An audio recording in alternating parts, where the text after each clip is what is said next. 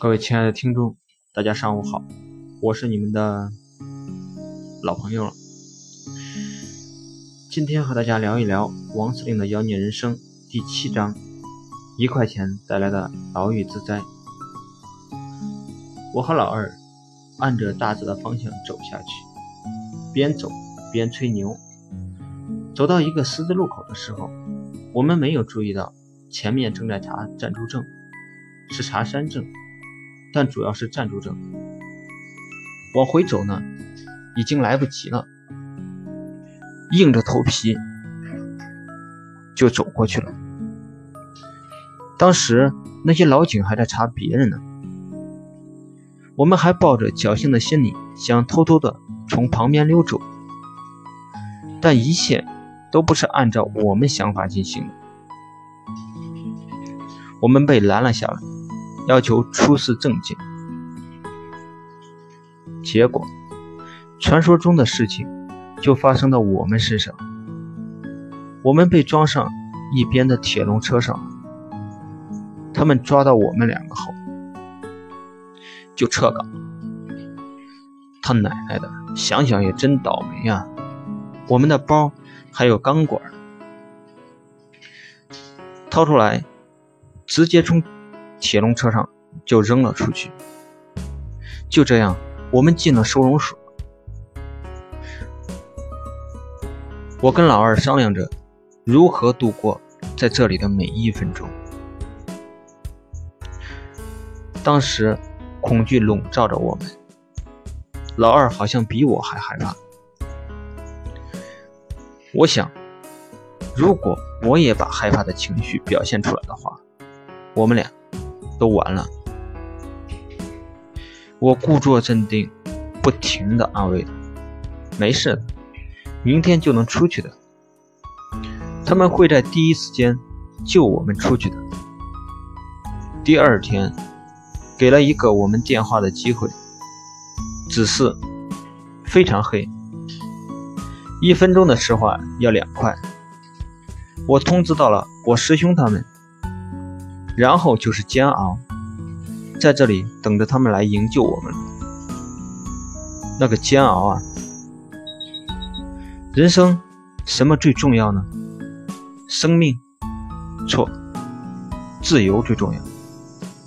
没有了自由，所有的东西都不重要。第一次体会到自由的意义，在里面什么人都有，吸毒的，嫖娼的。打架等等人渣，我们缩在一个角落里等待着营救。第二天，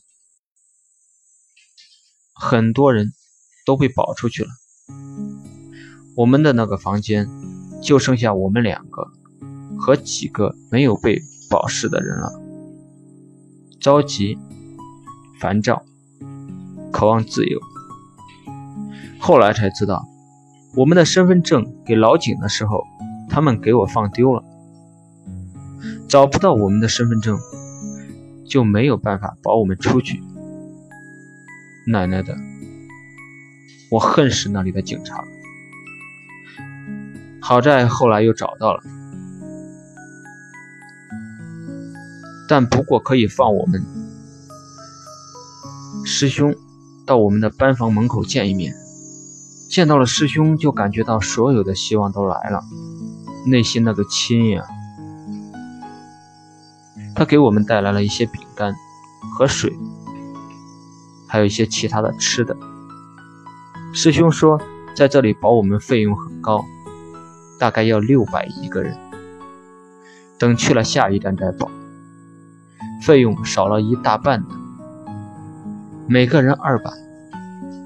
还告诉我们说。放心，一定要想办法把我们保释出来，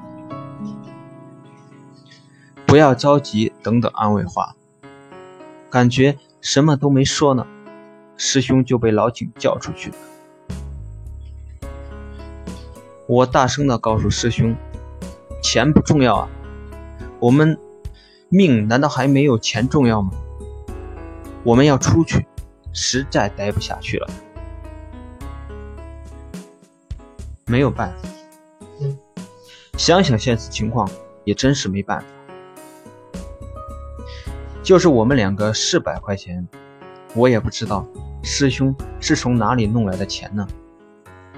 继续熬吧。又过了一个晚上，我们又被送到惠阳的一个大的收容所，所有的人一个人绑着一只手，坐到了大巴车，是那种最古老的大巴车，每个人绑着一只手，就像电影里面的小日本对我们抗战农民那样。车子在路上跑着，我们在第一天晚上的时候已经听说了，如果没有人保我们的话，可能要关上一个多月，然后再把我们放出来。还有，就是直接把我们弄到采石场什么的地方，让我们干活。干够一定的钱以后，再直接把我们送到车站，给我们买票回家，不回都不行，等等很多的说法。当时就知道害怕。等吧，大概过了几个小时，我们被送到了惠阳的那个收容站。我和老二呢？被分到一个班房里，一个房间大概有一百多个平方，长方形的，两边是通炕，中间的是个大的过道，两边的炕有一米八左右的宽度，中间的过道也是差不多的宽度，最里面是一个一米五。高的墙隔着的厕所，我们一进去，很多人都围上来了，都想要我包里的东西。虽然他们不知道是什么，把我和老二挤到中间，争着抢我的包。我当时大吼一声：“不要动！”我们之前商量过。如果有人欺负我，我们俩就一起上，不要怕，大家都怕死。我吼过以后，屋里顿时静了下来，很恐怖的静。就在刚刚静下来的那一刹那，我听到了一个声音，估计是自言自语的声音。又来了一个不怕死。声音很小，但我听的却是真真切切。这个声音就像一把刀子刺到我心里。当时我怕极了，怎么办？时间很短，估计也就是十秒左右的寂静。我深知后果的严重性，我当时马上说：“你们不要抢。”想要的话，我拿给你们。我当时把我的包打开，放到一边的炕上，他们就争着拿里面的东西。整个屋子又开始小心翼翼地热闹着。我看着他们，很多人拿到东西都不敢自己要，都拿着送给了坐在角落里的老大。那个人不说话，等所有东西都送到他的面前时，他没有任何的表示。看看我，又看看他面前的东西，把几个他认为是最好的东西放到了他自己身后，其余的都分给了他的小喽啰们。当然，这中间还有别人的东西。他们连衣服、鞋，甚至是袜子、鞋垫都会给你换走，或者直接给你要。后来我才知道，那个老大他们一起的有十几个人，都是因为偷渡香港被抓的。整个班房里的人都怕他们十几个人。我当时想，如果我不给的话，至少会打个半死不行。到现在，每次想到这个事情，我都很佩服我当时的反应速度。我们那个房间里住了二百二十多个人，晚上睡觉的时候由老大统一安排，炕上、过道上每一寸地方都用上了。我们每个人都要侧着身子睡，才能睡得下，而且是一个头一个脚交叉着才行。在这里吃的饭。和我老家喂猪的猪食儿差不了多少。我们在这里待了两个晚上后，我师兄才找到我们这个地方，掏了钱把我们保释出去。在这段收容所的日子里，其实就是坐牢，只是名义不一样而已。如果。没有做过班房的人是很难想象里面的一切，那是怎样的黑暗、暴力、肮脏、恶心，简直就是对人生的一次洗礼。从来就没有感觉过自由有多么重要，也从来没有体会过空气是如此的新鲜，天是如此的蓝。自从出来，每次在深圳看到穿制服的人，都会有恐惧的感觉。当时办一个暂住证，好像要六百块一年的。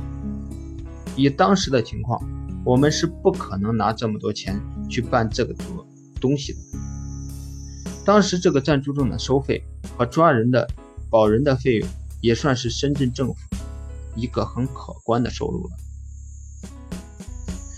二零零三年还是哪一年，我忘了。广州收容所收容了一个叫王志刚的人，那个人就是在收容所活活被打死在里面。当时这个事情闹得很凶的，很多人还说不相信这样的事情。我一定相信会有这样的事情发生，而且。不止他一个人被打死，只是很多被打死的人我们不知道而已。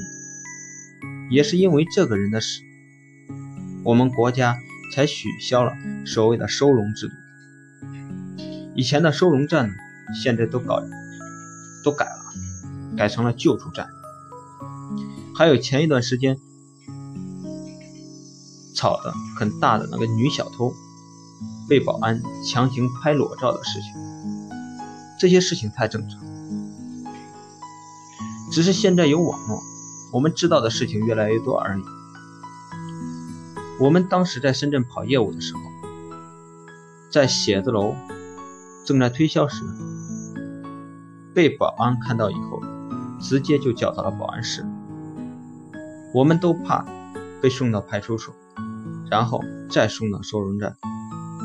所以，基本上每次都要给保安说好话，甚至是给他们钱。那个女的现在虽然不怕被送到收容站，但她一定有别的怕的地方。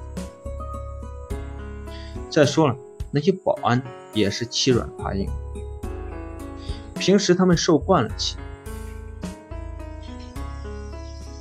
能找到一个出气地方。就拼命杀气，这也是人性的弱点，也是一个民族赖根性的一种表现。想想过去，看看现在，我总认为每个人都是有机会成功的。虽然每个人对成功的认识不尽相同，不论我们到什么时候。都要善待周围的每一个人，而且要是发自内心的。当然，没有经历过的人是很难体会到这里面的内容，所以就有所谓的经历就是另一种财富的这种说法。事实上也就是这样，不过这样的经历最好越少越好，这我感觉的。出了班房，开始计划我未来新的征程了。随后我又去了南宁，之后又再回深圳。也就是这个时候，碰到了让我欢喜、让我愁的 IP 电话卡业务。哎呀，本来是周末，没有想到却想到了这些事情，有点失落。现在回想一下，也突然觉得现在活得好幸福，好久没有这么幸福的感觉了。也祝大家周末玩的开心吧。